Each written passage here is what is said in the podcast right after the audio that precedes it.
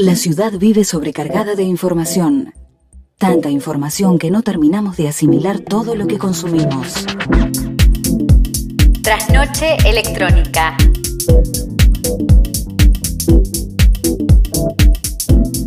¿Qué tal? Muy buenas noches a todos y a todas. Bienvenidos y bienvenidas a esto que se llama Trasnoche Electrónica. Como todos los días sábados, agradecemos a la gente amiga de Canción Argentina y como siempre me acompaña y es un placer enorme presentarla a mi amiga Daniela Pereira. Hola amigue y a todos, bienvenidos. ¿Cómo les va? Qué lindo estar haciendo esto y compartiendo estos momentos y esta música que vamos a aprovechar ahora en segunditos nada más. Pero además de escuchar la obra vamos a poder, por supuesto, conocer un poquito más, en este caso a Anaí Arias. Así que súper, pero súper feliz. Les cuento y les voy adelantando además que vamos a estar hablando, vamos a estar haciendo como una especie de recorrido también por, eh, bueno, por su carrera, por su trabajo, a través de los temas que vamos a ir escuchando y además de todo lo que ella nos va a contar. Así que nada, súper feliz de empezar acá con este mm, no tan nuevo proyecto de Trasnoche Electrónica, pero en esta nueva modalidad. Así que, bueno, si les parece, ya empezamos.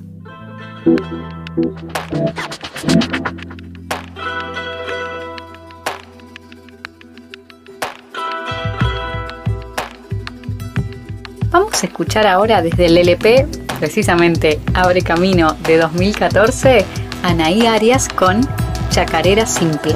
Se enciende la luz del fuego, se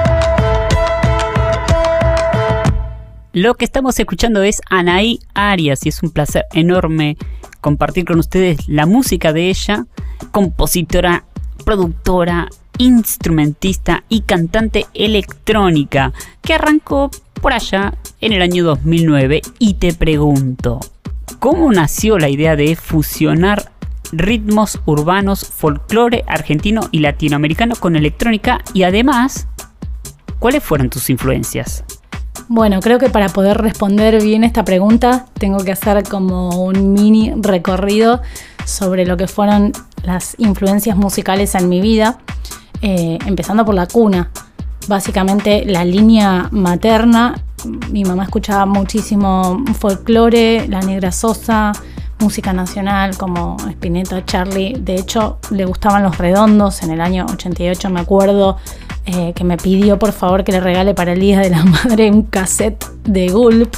Entonces como que mi madre tenía muchísimo la influencia de, de, la música nacional y a su vez mi abuela y las reuniones familiares siempre se daban con guitarreadas, zambas, chacareras digamos, hay una línea muy nativa dentro de lo que es la rama materna. Y por otro lado, la línea paterna siempre vino acompañada de rock. Y rock extranjero mayormente. Mi papá escuchaba mucho Led Zeppelin, Deep Purple y muchas influencias como Dream Theater o muy buenos guitarristas, él toca la guitarra eléctrica.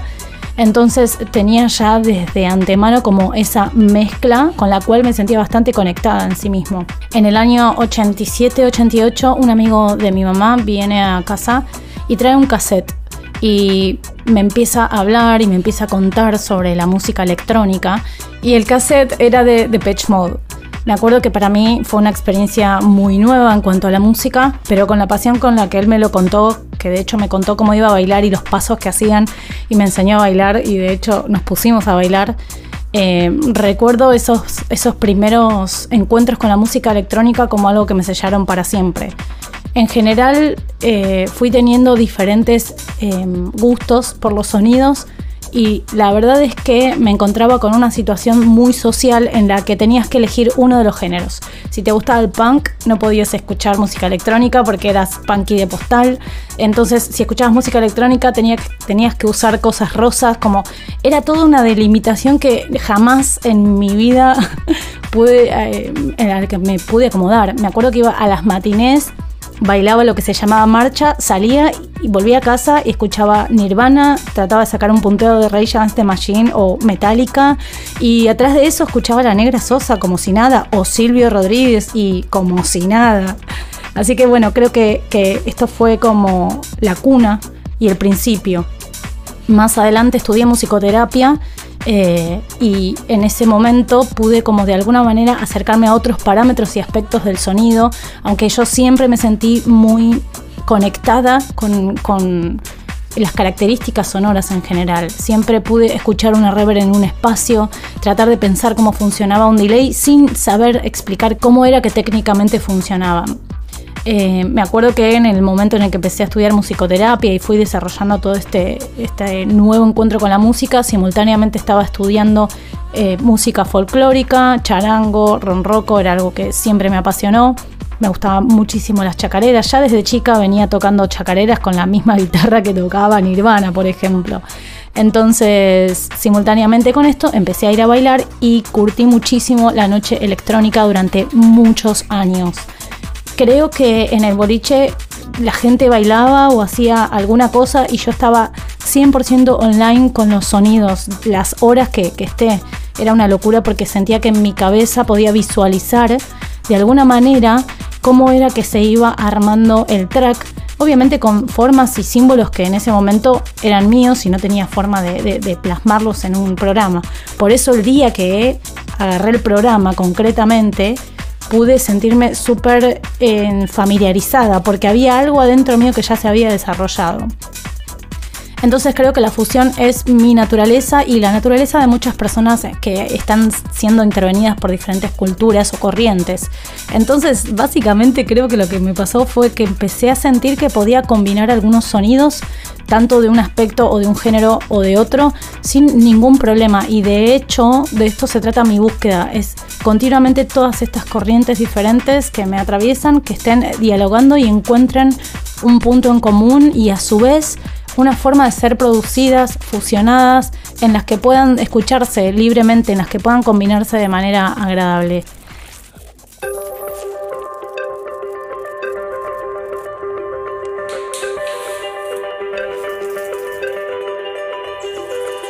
Lo que estamos escuchando ahora es del excelentísimo EDP Ceremonia del año 2019. El tema se llama Todo lo que.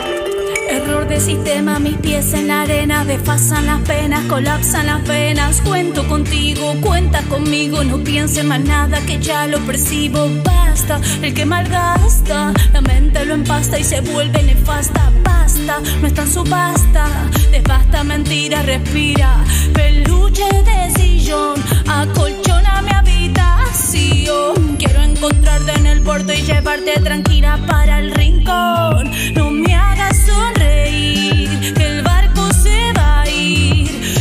El sistema, mis pies y las venas, saber no voy a descubrir.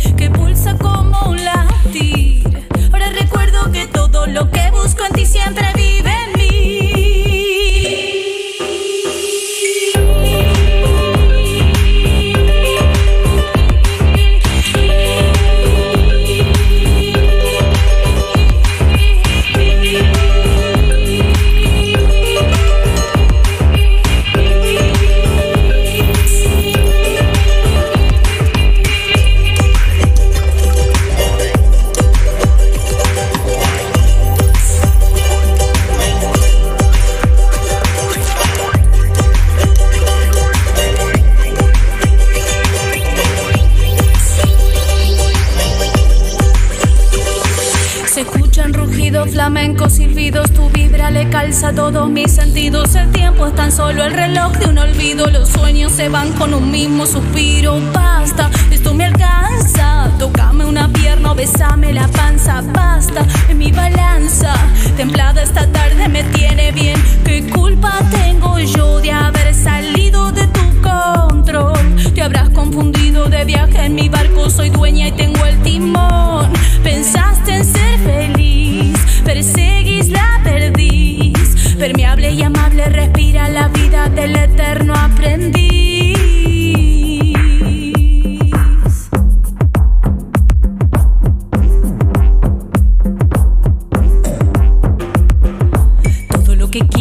este momento es regresar aquí y volver a abrazarme y volver a sentir esa fuerza vibrante que pulsa como un latir.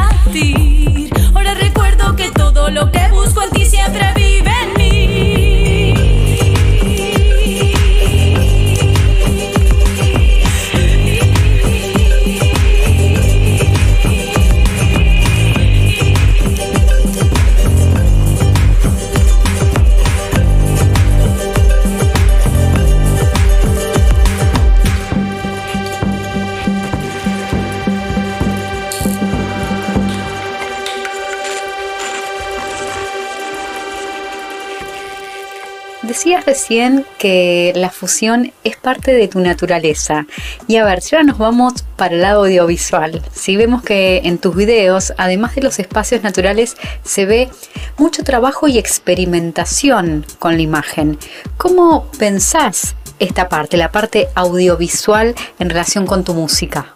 Bueno, con respecto a la imagen, la verdad es que continuamente busco dar como un mensaje que esté relacionado entre lo que se ve y lo que se escucha.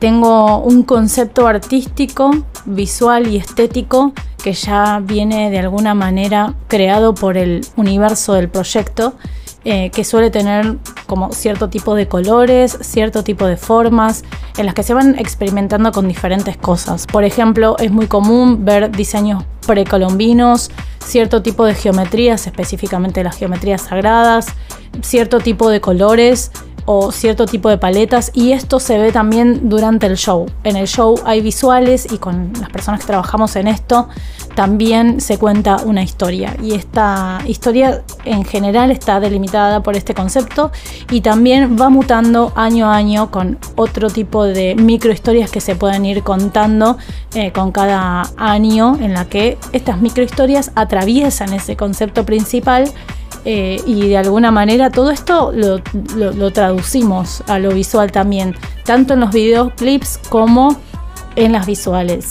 Estoy muy contenta con la gente con la que trabajo porque es gente muy hermosa y muy creativa y me gusta muchísimo las cosas que se les van ocurriendo, así que es algo que continuamente apoyo. Por otro lado, te cuento que este año el concepto que va a atravesar el proyecto es el concepto de la flor del ceibo. Es una historia, una leyenda argentina que muy pocas personas conocen, que es la historia de Anaí. A grandes rasgos, Anaí era una indígena que vivía en el río Paraná con una tribu que era bastante brava en la época de la colonización. Y bueno, según cuenta la leyenda, cuando vinieron los colonizadores, esta tribu dio pelea, ¿no? Que normalmente las, las, tribus argentinas fueron eh, de alguna manera aniquiladas por la campaña al desierto eh, y la mayoría de ellas fueron como eh, sumisas o más tranquilas o entregadas. En este caso esta tribu era bastante brava y bueno, Anaí fue encerrada, se escapa, mató uno de los centinelas en el momento de la colonización, la encuentran y la castigan quemándola en un árbol seco. Eh, según cuenta la leyenda, esa noche eh, Anaí se pone a cantar y eh, básicamente muere en la hoguera quemada, pero mientras cantaba. Y al día siguiente el árbol que estaba muerto y seco estaba florecido y con flores rojas. Desde ese momento eh, nació la flor del ceibo como flor nacional y este año el proyecto va a estar atravesado por esa historia, por lo cual van a empezar a aparecer otros colores y otros elementos y por supuesto también el show y un video que va a salir en la que vamos a compartir todos estos elementos como parte del, del bagaje cultural del proyecto y nos dejas súper ansiosos por escuchar y saber más sobre la flor del ceibo. Gracias por esta anticipación.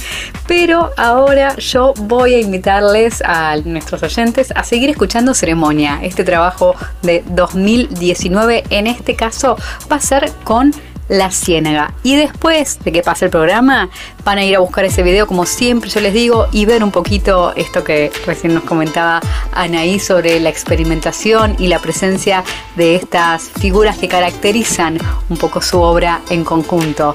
Ahora escuchamos entonces La Ciénaga desde Ceremonia.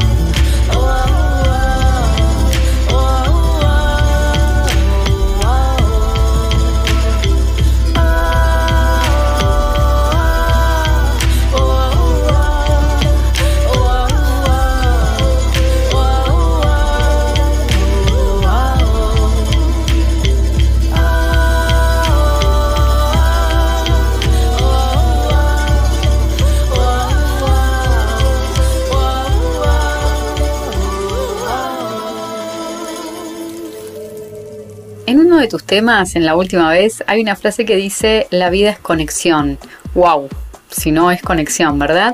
Pero bueno, nos gusta pensar también en otro tipo de conexiones. Entonces, ya nos contaste también al principio sobre tus influencias musicales. ¿Con qué otras cosas conectás? además de la música. Y a partir de eso, ¿cómo podrías describir el proceso de composición de tus temas? En el caso de la canción La última vez, cuando dice esa frase se refiere a la conexión que hay entre dos personas y lo importante que es que esto suceda dentro de un vínculo. Y también creo que habla sobre ese miedo que tiene el ser humano en general a poder abrirse e intimar con un cierto tipo de conexión, ¿no? Porque uno queda expuesto, uno queda vulnerable. Entonces, bueno, en la canción habla justamente de ese tipo de conexión. Pero con respecto a la conexión en sí misma, cuando hablo justamente de esto o cuando conecto de alguna manera con otras cosas, para mí tiene que ver con, una energía, con la fuente primaria, con, con la posibilidad de crear desde el corazón. Y suena como súper quizás raro que lo diga en este contexto, pero para mí tiene muchísimo que ver con los eventos y las cosas que me suceden. Para mí estar conectado con la vida tiene que ver con realmente seguir el curso de una intuición que sale desde el corazón y de alguna manera tomar decisiones desde ahí, crear desde ahí. En general cuando puedo lograr estar como sacar todo el spam que hay en mi cabeza, eh, puedo llegar a hacer cosas muy lindas, mm, muy creativas también y tomar muy buenas decisiones. Respecto a mi proceso compositivo, en general puede venir desde diferentes lados. Todo es como súper random. Si me abro la creatividad, pueden pasar cosas como que de entrada me baje una letra y simplemente la letra con un X ritmo y después de eso tenga que pasar al charango o a la máquina, todo dependiendo de lo que me pida la canción. También puede pasar que esté produciendo y saque un track y la letra venga después o que esté tocando el charango, el ronroco o esté conectando con algún tipo de instrumento y a partir de ahí aparezca un hilo, un hilo conductor que me lleve a otra cosa. Eh, es muy loco porque desde donde venga el principio de la creación termina estando todo completo en el programa. A partir de ahí es como que se desarrolla una segunda o tercera instancia dentro del proceso compositivo que ya es más de producción, en donde en vez de ver como el árbol ves el bosque, en donde ya dejas de ser un ejecutor o ejecutora de instrumento o una cantante y empezás a pensar esa letra y ese toque en un contexto, en donde contás una historia. Así que básicamente, bueno, ese, ese es como el camino de, de la composición y sin dudas está muy comprometido y relacionado con esta cuestión de estar conectada. Y bueno, hablando un poco sobre la conexión con lo natural, también con lo espiritual, vamos a escuchar ahora, pero ya desde el LP Abre Camino de 2014, el tema Trueno de Anaí Arias.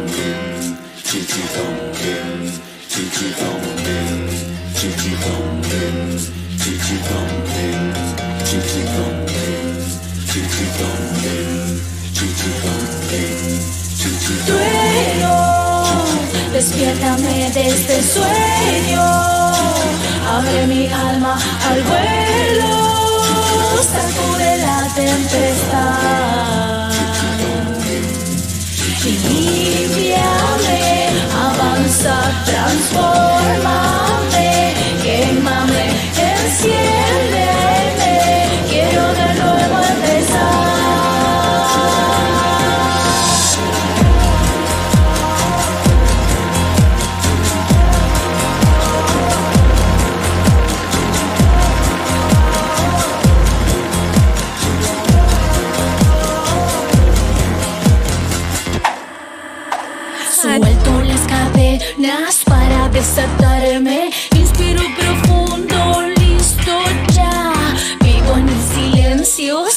solitaria. Agüita del monte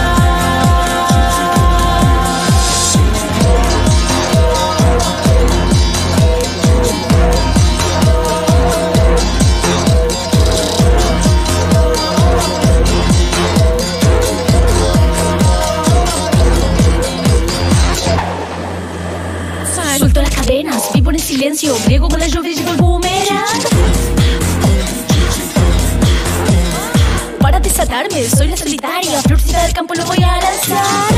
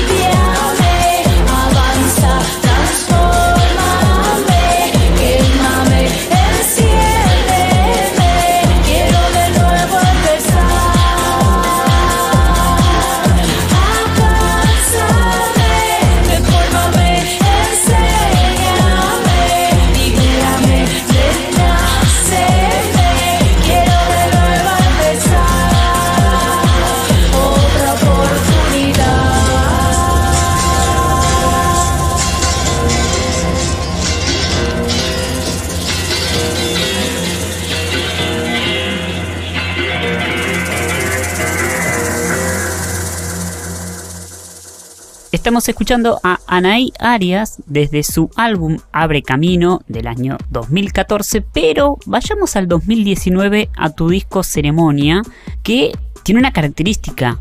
Está compuesto, producido y mezclado totalmente por vos. ¿Cómo fue esa experiencia y cómo te sentís como productora musical? Ya que además das clases y transmitís todos tus conocimientos a personas que quieren empezar en este medio. Bueno, esta pregunta me encanta porque está súper interesante cómo fue que terminé mezclando el disco. Creo que el disco lo terminé mezclando en- tratando de encontrar a alguien que lo haga en ese proceso. Tuve la posibilidad de ir conociendo diferentes personas en el área técnica y también de ir visitando diferentes estudios, tratando de encontrar a alguien que pueda mezclar lo que yo tenía. Y en ese devenir, eh, viendo que no encontraba la persona indicada, uno de mis colegas que adoro muchísimo, Luis Calegari, que es un súper referente de la música electrónica en Argentina, me dijo, eh, Ani, ese disco lo tenés que mezclar vos porque sos la única persona que tiene ese concepto en la cabeza. Creo que, que ese voto de confianza y de revelación que me hizo Luis me llevó como a, a hacerme cargo. Así que finalmente me traje todos los tracks a casa y empecé, no de cero porque ya tenía como el trabajo cada vez mejor, pero básicamente a, a tratar de llevar todo al lugar a donde quería y bueno, realmente fue como un éxito. Estoy muy contenta y fue al principio un poco alienante. Imagínate que toco, canto, produzco. Ya llega un momento que no te querés escuchar más. Es como que necesitas una cierta lejanía dentro de tu propia obra para poderla ver en perspectiva. Y esto, cuando hay un técnico de mezcla, eh, simplemente lo, lo hace de manera natural. Ahora, cuando sos vos, te está pasando de todo, ¿no? Un poco eso. Y respecto a la enseñanza, a ver, yo fui entrenada para enseñar, estudié musicoterapia y siempre toda el área didáctica y, y- la cuestión de transmitir y recibir conocimiento siempre es algo que me apasiona totalmente. En la carrera aprendí muchísimo a leer a las personas, a tratar de descubrir su mundo perceptivo y a hacer estrategias para poder transmitir por ahí algo que es un poco difícil o, formas de explicar que por ahí se les hace más fácil de poder entender. Así que esto a mí me apasiona, pero aún así no, no hay forma de hacerlo bien, mejorar y perfeccionarse que no sea escuchando a las personas que están aprendiendo con vos y que que te den devoluciones, que puedas entender esas cosas que, que les pasan en, su forma de pensar y poder tomarlas para poder hacerlo cada día mejor. Enseñar para mí es una militancia, porque creo que por un lado enseño y aprendo, porque ca- cada vez que doy un curso Eh, muchísima gente lo hace de maneras diferentes y, voy descubriendo eso, entonces es como un aprendizaje continuo. Pero siento que también es una militancia en la que lo estoy dando todo, básicamente para facilitarle el camino artístico. A un montón de músicas argentines que estamos eh, intentando salir adelante con nuestros proyectos. Y creo que cuando yo empecé no hubo gente que me ayude con estas cosas, que lo fui haciendo medio los tumbos. Y hoy en día que tengo este recorrido siento que parte de, de todo lo que hago es arengar e incentivar a las músicas argentinas para que puedan llevar adelante su proyecto de la manera más feliz posible. Así que es algo que me hace sentir plena y, y afortunada. Precioso lo que decís justamente porque tenemos todas las herramientas a nuestra disposición para poder expresarnos como uno quiera, ¿no? Seguimos escuchando a Anaí Arias, ahora con el tema El Centro.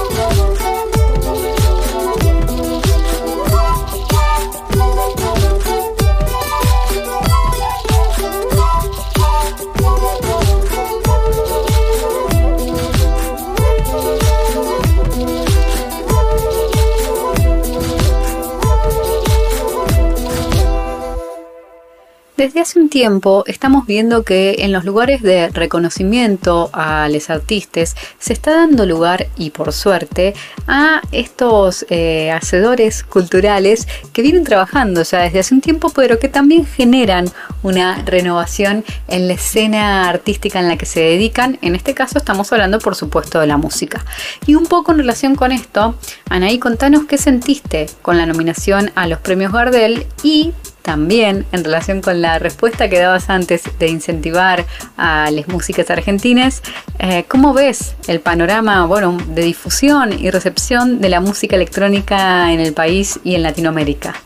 Bueno, la nominación a los premios Gardel me llegó en contexto 2020, plena cuarentena, y fue muy loco realmente, mm, como muchas personas mi vida estaba como redefiniéndose y recalculándose, no solo por mi trabajo y situaciones, sino que tenía un pasaje para irme a vivir afuera.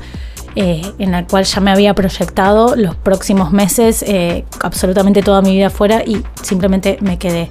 Eh, creo que todo es por algo y creo que yo también necesitaba volver a abrazar este país y este espacio y bueno, y esta tierra.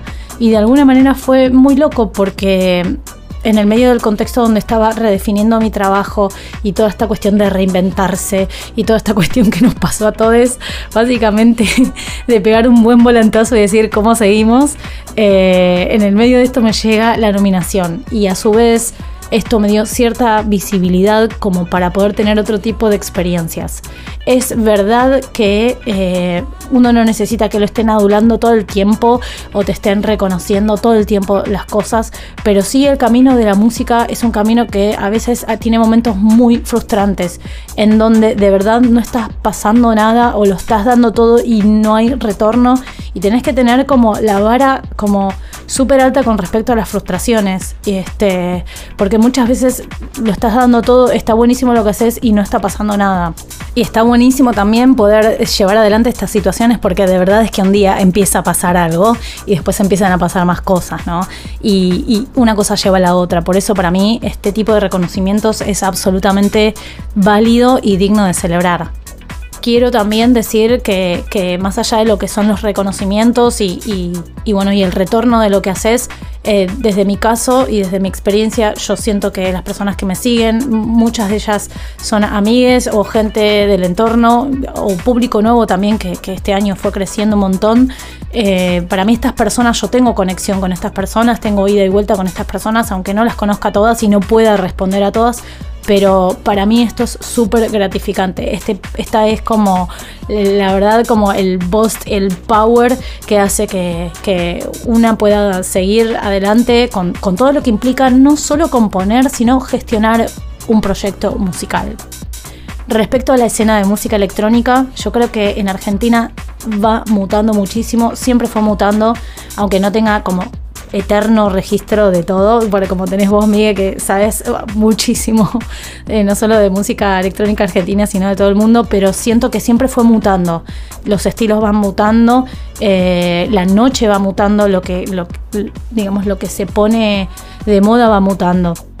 Y también creo, tengo una, una, fuerte convicción en que en Latinoamérica y en Argentina la música electrónica tiene que tener componentes de nuestros orígenes para mí es parte de entender que un estilo es puro en el lugar donde nació. Entonces, si el estilo viaja, siempre va a estar teñido de esas otras características del lugar donde lo atraviesa. Esto se ve en todos, en todos los géneros. Lo podemos saber y lo podemos entender. Entonces, me parece como súper eh, feliz eh, todas estas fusiones que están habiendo dentro de la música electrónica, en la que por ahí se abren a cierto tipo de ritmo o sonido brasilero o colombiano o también argentino.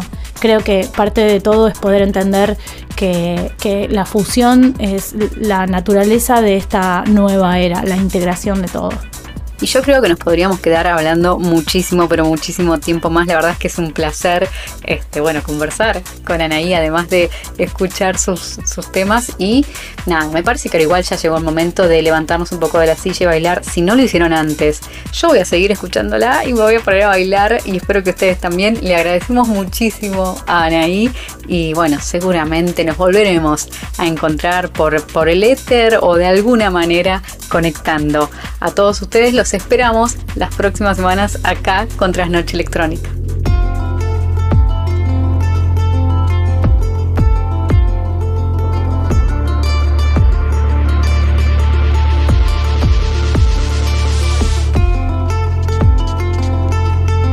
Y nos despedimos con el tema Blanco. Gracias y los esperamos la semana que viene. Papeles, se ven las luces, afuera los carteles, me duele que nada me consuele, que todo esto apenas sea lo único que huele, que esta bestia me demuele y me flagele, que encontré la manera de atravesar mis niveles y más la encierre y más se cuele, va dentro de mi entraña, quiere que la escarcele y ya sé que mataría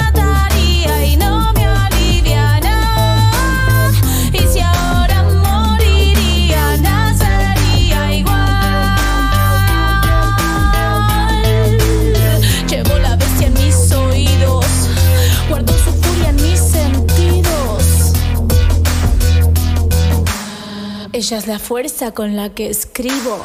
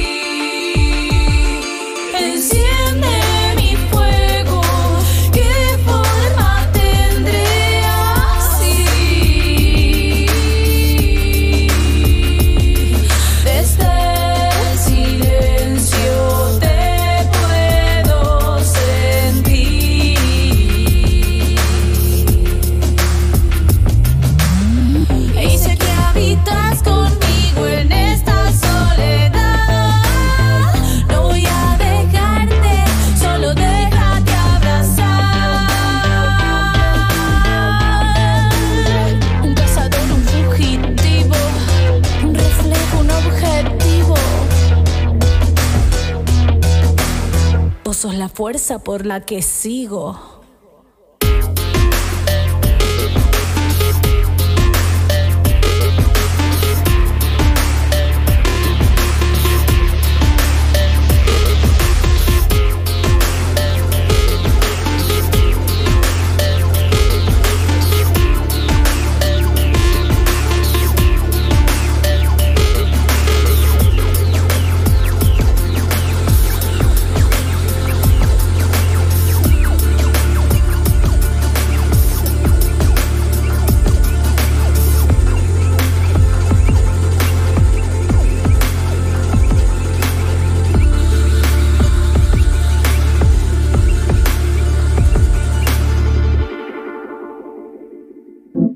La ciudad vive sobrecargada de información. Tanta información que no terminamos de asimilar todo lo que consumimos. Trasnoche electrónica.